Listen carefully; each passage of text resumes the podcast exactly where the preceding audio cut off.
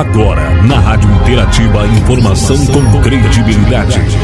Notícias que são destaque no Brasil e no mundo. Jornal Destaque News. A informação mais perto de você. No ar, Jornal Destaque News. A notícia em destaque. No ar, a edição do Jornal Destaque News, a notícia em destaque. Edição de hoje, edição de 1 de setembro de 2022. Estamos na estação inverno, temos a chegada da primavera neste mês, no dia 22. Estamos na fase da lua nova, com mudança para a lua crescente, no próximo sábado, dia 3. As informações do dia, edição do nosso jornal, apresentação, Marci Santolin.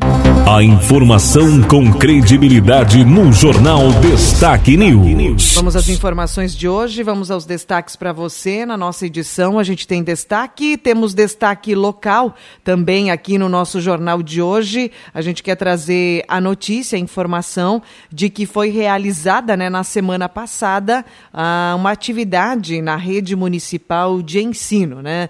Trata-se do Dia da Família na Escola. E essa informação já já a gente traz com o Silmar Luiz, trazendo entrevista também com a secretária municipal de Educação. Aproveitar e falar para você também, logo mais nós temos as informações aqui do nosso estado, informações sobre as eleições deste ano, sobre política, sobre saúde, falando também da varíola do macaco e da vacinação contra a Covid-19. Momento esportivo e também previsão do tempo. Jornal Destaque News. A notícia em destaque. Destaques locais. Reportagem especial. Reportagem especial. Durante a semana que se passou, foi realizado nas escolas municipais de Machadinho o Dia da Família. E quem explica sobre este evento que é realizado, enfim, uma confraternização, trazer a família para dentro da escola, é a secretária de Educação e Cultura de Machadinha, professora Eveline Betiolo da Rosa. Professora Eveline, seja muito bem-vinda aqui à nossa reportagem, falar desse momento tão importante que a gente acredita aí que ser para as escolas e também para o aluno, para a família, é, envolver a família com a comunidade escolar, não é mesmo? Professora, seja bem-vinda à nossa reportagem. Olá, ouvintes. É uma satisfação muito grande falar em nome da Secretaria Municipal de Educação e Cultura, falar sobre um evento tão importante quanto o Dia da Família na Escola.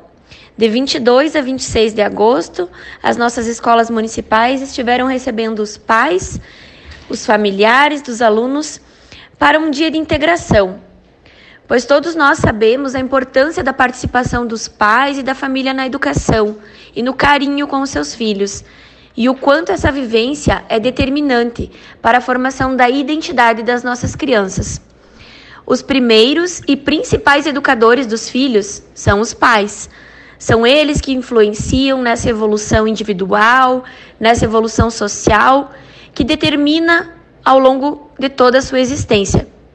São os pais que vão ensinando para as nossas crianças os primeiros contatos, ensinam a linguagem, a cultura, enfim, contribuem para o desenvolvimento das suas capacidades. Por isso, é essencial que os pais estejam envolvidos na vida dos filhos, seja em casa como também na escola. E foi essa iniciativa que nós uh, da Secretaria Municipal de Educação, buscamos ao trazer os pais e responsáveis para a escola.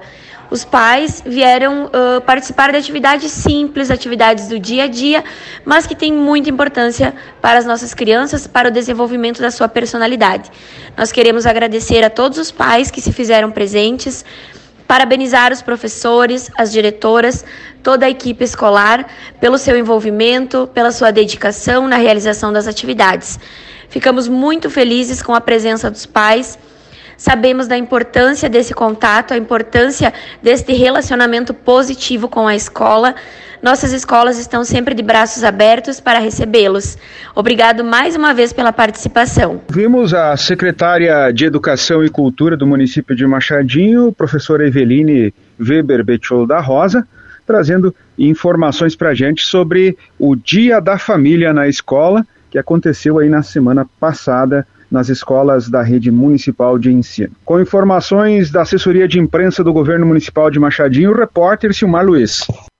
A informação com credibilidade no Jornal Destaque News. Vamos a mais destaques de hoje, mais informações para você. Nós temos aqui na nossa edição as nossas informações agora em parceria com a agência Rádio Web. A gente traz as notícias, né? O calor extremo deve afetar 12 milhões de pessoas na região norte. É um destaque de hoje no nosso uh, jornal Destaque News, trazendo então as informações aqui junto com os correspondentes da agência Rádio Web. Já já nós falaremos sobre a proibição da venda de cigarro eletrônico e demais informações também sobre as eleições deste ano. Já já aqui na nossa programação. Pelo menos 30 milhões de brasileiros passarão a viver sob calor extremo. Essa é uma projeção para o final do século. O estudo do climatologista Carlos Nobre e mais três pesquisadores foi publicado há menos de um ano com base no desmatamento acelerado da Amazônia. A paisagem exuberante, tropical e úmida pode virar um ambiente com árvores espaçadas, mata rasteira e poucas chuvas. Com quase 20% do bioma devastado, o processo de savanização já começou e poderá ser irreversível. A pesquisa investigou o efeito da extinção da floresta e das mudanças climáticas na saúde da população. A pesquisadora da Fiocruz Piauí, Beatriz Oliveira, diz que a região norte será uma das mais afetadas pelas temperaturas extremas. Então, você atingir níveis com uma maior frequência na região norte, principalmente, de níveis de extremos de temperatura que ultrapassa o limite de adaptação. É que, uma vez submetida a essa temperatura, o seu corpo não consegue manter a temperatura corporal. Então, ele tem o que a gente chama de hipertermia, né? A previsão é afetar pelo menos 12 milhões de pessoas na região norte. Beatriz observa que, especialmente, grupos de crianças, idosos e trabalhadores da construção civil e infraestrutura sentirão ainda mais os efeitos do calor extremo. Para a população em geral, vai precisar de mecanismos de adaptação. Que mecanismos são esses? Por exemplo, de aclimatação. Vai precisar de ter, investir mais energia, instalação de ar-condicionado, ventilador, pensar em moradias que tem uma circulação maior de vento. Se a gente pensar na região norte hoje, centro-oeste e norte, você já tem um calor extremo nesses locais, né? O que a gente está apontando é que isso vai se tornar ainda mais extremo, né? Para o estudo foi utilizado um indicador conhecido pela sigla WBGT, que combina temperatura, umidade, velocidade do vento e radiação para medir o aumento do risco à saúde humana. Ambientes com WBGT acima de 40 graus trazem riscos à sobrevivência de pessoas mais vulneráveis. Segundo o painel intergovernamental de mudança do clima, considerando o pior cenário de savanização da Amazônia, a média desse índice aumentará em 11,5 graus na região. Ao final do século, os moradores enfrentarão, durante 25 dias do ano, um WBGT acima de 40 graus na sombra. Agência Rádio Web, produção e reportagem, Sandra Fontela. Obrigada, Sandra. Vamos à notícia agora para você. Uma informação aí divulgada, né, importante que a gente tem que de trazer para você é que o Ministério da Justiça está proibindo a venda de cigarros eletrônicos. O Ministério da Justiça determinou que 33 empresas suspendam a venda de cigarros eletrônicos no país. A pena para descumprimento da decisão é de 5 mil reais por por dia. A pasta argumenta que, mesmo sendo ilegais, as empresas comercializam cigarros eletrônicos livremente e induzem os clientes a acreditarem que se trata de um produto legal. A venda de cigarros eletrônicos no Brasil já é proibida desde 2009 pela Agência Nacional de Vigilância Sanitária. Desde lá, o Ministério da Justiça argumenta que tem autuado empresas e combatido preventivamente a venda e o uso do aparelho. A nova medida acontece após o aumento do consumo consumo e a venda destes cigarros crescerem no país. Agência Rádio Web, produção e reportagem, Leno Falck. Política em destaque.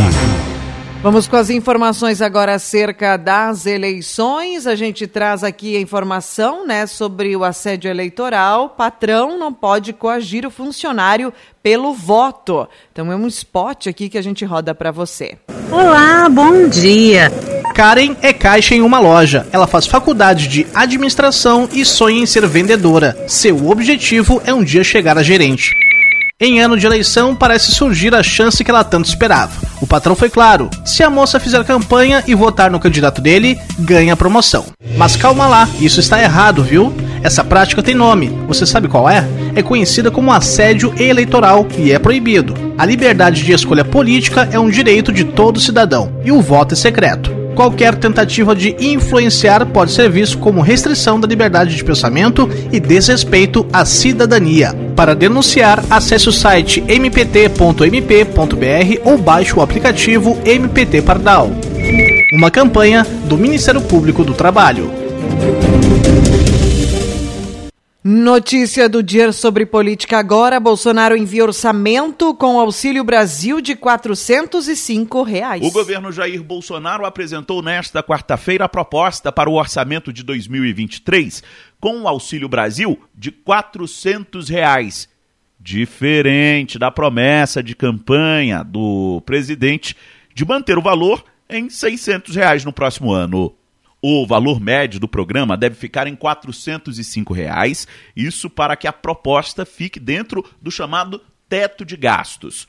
O secretário do Tesouro do Ministério da Economia, Esteves Conalgo, estima que manter o auxílio em 600 reais custará quase 53 bilhões de reais aos cofres públicos.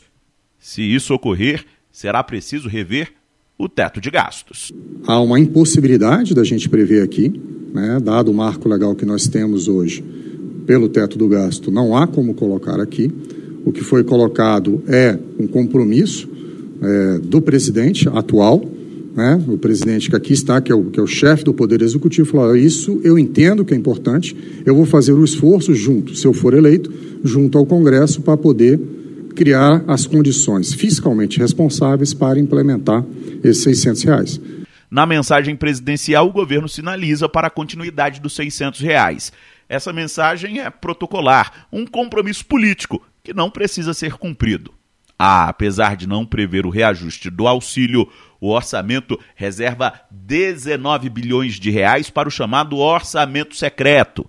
Essa é a emenda RP9, comandada pelo relator e outros caciques do Congresso, como presidentes da Câmara e do Senado. Esse valor é distribuído sem obedecer critérios de equidade entre os parlamentares. Por isso, é bastante criticado pela oposição, que vê o orçamento secreto como uma forma de comprar apoio no Congresso. Agência Rádio Web de Brasília, Yuri Hudson. Informações agora para você. Destaques de hoje também. O governo prevê que o salário mínimo no próximo ano deva ser de R$ 1.312. O governo federal prevê um salário mínimo de R$ 1.302 a partir do próximo ano. O dado foi divulgado pela equipe econômica nesta quarta-feira no PLOA, o projeto de lei orçamentária anual. O reajuste do salário mínimo, que sai de R$ 1.212 para R$ 1.302, é de 7,41%. O projeto concentra os principais dados, expectativas e projeções do governo para as contas públicas. No próximo ano, a equipe econômica prevê um crescimento de 2,5% do PIB e uma inflação de 4,5%. Os números foram considerados otimistas por analistas do mercado financeiro.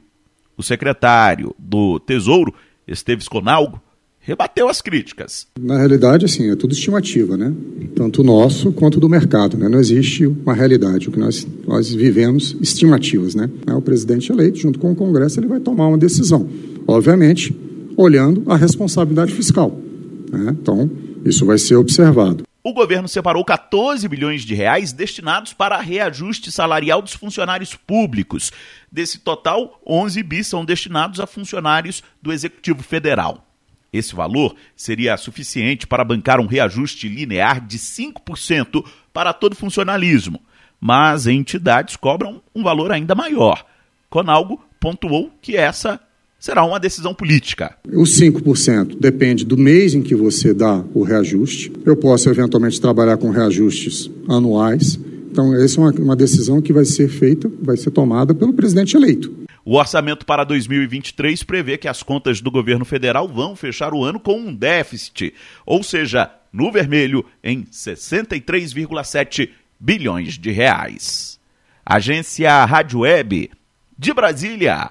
Yuri Hudson. Obrigada, Yuri. Vamos agora a mais um destaque também. Bolsonaro pode ser investigado por compra de imóveis. O líder da oposição no Senado pediu ao Supremo Tribunal Federal que investigue o presidente da República pela compra de imóveis com dinheiro vivo. Jair Bolsonaro e parte de seus familiares fizeram mais de 50 transações desta natureza desde 1990. De acordo com o senador Randolfo Rodrigues da Rede do Amapá, o salário de um parlamentar não justifica o patrimônio milionário. Ele quer que o STF colha depoimentos, adote medidas como bloqueio de contas, busca e apreensão de equipamentos e a devida perícia. O pesquisador Fabiano Angélico, doutorando em administração pública pela Fundação Getúlio Vargas, especialista na área de transparência, entende que o uso excessivo de dinheiro vivo está coligado à prática de lavagem de dinheiro. É um, um, mecanismo conhecido, sabidamente usado em lavagem de dinheiro, porque ele dificulta a identificação né, da origem. Então, eu diria que isso talvez não tenha tanta relação com a palavra transparência no sentido de eh, informação disponível publicamente, né? Mas sim, falta uma justificativa plausível. Então, realmente, do ponto de vista, digamos assim, pragmático e até do ponto de vista ético, né, você usar milhares de reais para comprar um imóvel é algo bastante questionável. De acordo com o pesquisador Fabiano Angélico, a investigação é necessária por haver precedente. Num cenário em que já existem acusações, né, por exemplo, da rachadinha, todo esse conjunto de elementos é, realmente chama atenção. Então, quer dizer, se você tem uma situação em que um, um cidadão compra um imóvel, é uma suspeita, né? Se compra vários, é bastante suspeito. Se é um, um político comprando vários imóveis com dinheiro vivo, é suspeitíssimo. Após a denúncia realizada, o presidente Jair Bolsonaro não negou que mãe, ex-mulheres, irmãos e filhos tenham comprado os imóveis desta forma. Entretanto, o mandatário afirmou não ver problemas neste tipo de transação. Agência Rádio Web, produção e reportagem, Norberto Notari. Obrigada, Norberto. Vamos agora falando da varíola do macaco. Conjuntivite viral pode estar relacionada à doença. A conjuntivite viral está entre as manifestações clínicas consideradas incomuns para a varíola dos macacos. Esses sintomas incomuns da doença vêm sendo observados em mais de 20% dos diagnósticos e chama a atenção das autoridades sanitárias globais. Na semana passada, o H. Olhos, hospital referência no tratamento de casos de alta complexidade em oftalmologia na Grande São Paulo, identificou o primeiro caso de conjuntivite viral relacionada à varíola dos macacos. O chefe do Pronto Socorro do H. Olhos, Pedro Antônio Nogueira Filho, afirma que as evidências disponíveis na literatura médica destacam a presença de várias manifestações oftalmológicas importantes. E essas manifestações, elas podem variar desde situações inflamatórias da margem palpebral, chamadas de blefarite, até os quadros de inflamação da superfície ocular e da porção interna das pálpebras reconhecidos como conjuntivite, ocorrências de lesões da superfície dos olhos, seja da conjuntiva, que é a membrana que recobre a parte branca do olho ou a parte interna das pálpebras, assim como da própria córnea, também podem estar atreladas aos casos de monkeypox. O oftalmologista orienta que para evitar a disseminação entre as pessoas que ainda não sabem que estão infectadas, é importante que toda a população reforce os cuidados de higiene, principalmente principalmente com a lavagem das mãos com uso de água e sabão ou com uso de álcool em gel. Obviamente que evitar levar as mãos aos olhos, boca, nariz, ouvidos é fundamental para que nós evitemos o contato direto com os agentes infecciosos e, consequentemente, possamos nos contaminar. De acordo com o boletim epidemiológico do Ministério da Saúde desta segunda-feira, o país já confirmou 4.693 casos da doença e 5.176 suspeitos. Os sinais e sintomas em geral da varíola dos macacos incluem erupções cutâneas, lesões de pele, ínguas, que são os linfonodos inchados, febre, dores no corpo, dor de cabeça, calafrio e fraqueza. Agência Rádio Web, produção e reportagem, Sandra Fontela. Obrigada, Sandra, pela informação. Nós temos mais destaque hoje. As informações do dia agora. Zelensky cobra proibição de emissoras russas na União Europeia. E a Rússia bombardeia prédios perto da usina nuclear ucraniana. No Brasil, a Câmara aprova o aumento do limite de faturamento para o Simples Nacional. A proposta foi aprovada na quarta-feira, ontem, então, na CCJ. Começa nesta quinta as renegociações de dívidas do FIES. Os acordos podem ser feitos até o dia 31 de dezembro na Caixa ou no Banco do Brasil. Descontos variam entre 12% e 99% do saldo devedor.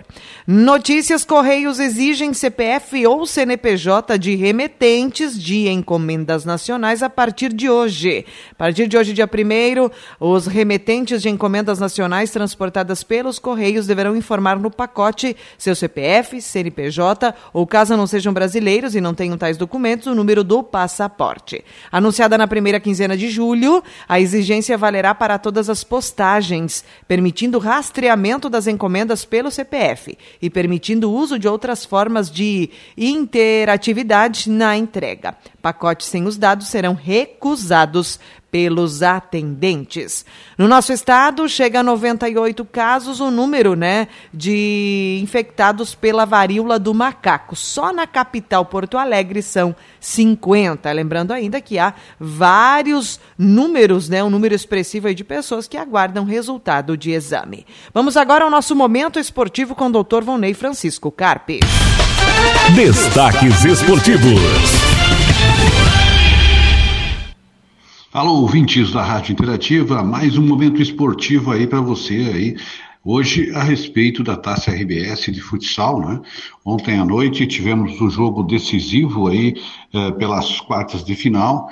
Uh, o Machadinho poderia passar para a semifinal, mas durante as duas partidas aí, o Machadinho foi derrotado. E ontem, então, uh, Machadinho foi derrotado por 1 a 0. Na primeira partida em Machadinho, Machadinho foi derrotado por 3 a 1. Maximiliano fez 3 a 1 e ficou com a vantagem do empate para ontem à noite, então, em Maximiliano de Almeida. Casa cheia, muita gente, pressão total. Machadinho se ouve muito bem uh, no jogo, jogou bem, mas não teve sorte nas conclusões.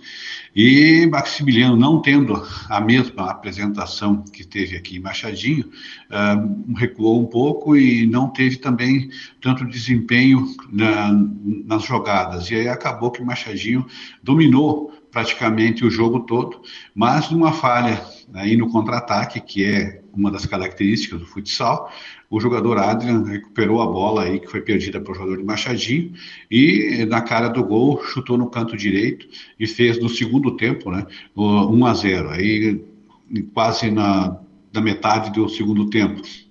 Depois Machadinho tentou de todas as formas, fez o goleiro linha, mas não conseguiu uh, empatar e nem também, muito menos então, ganhar o jogo. Dessa forma, Machadinho se desclassifica, mas uh, fica a, a, certeza de que uh, seria teremos chance então, tranquilamente para para o ano que vem, né, uh, com a organização toda. Parabéns a todo o pessoal que organizou a equipe e que uh, teve, assim, o apoio de empresas privadas e esteve aí uh, representando o Machadinho durante todo esse campeonato.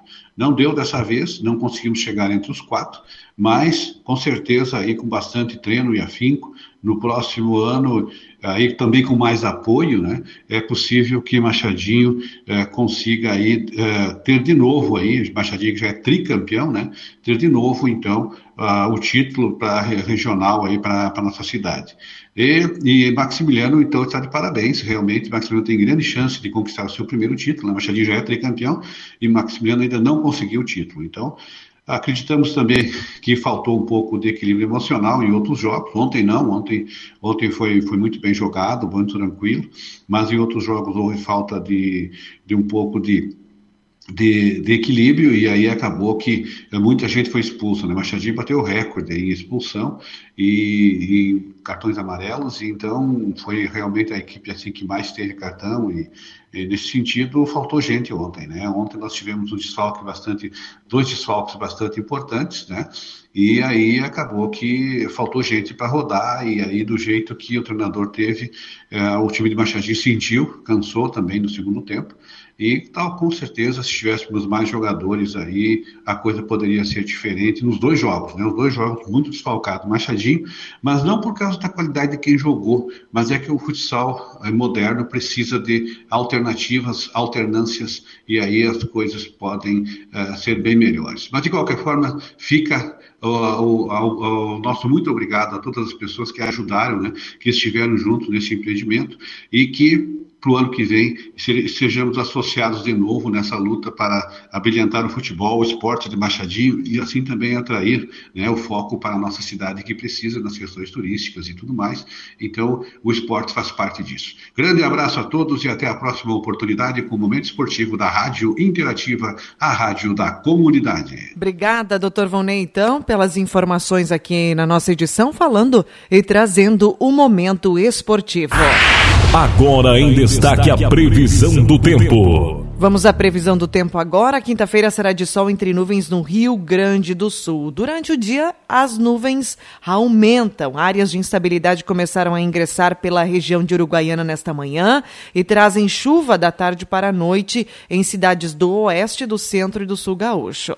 Haverá trovoadas em pontos isolados que podem ter pancadas fortes, não descartando inclusive a chance de granizo muito localizado.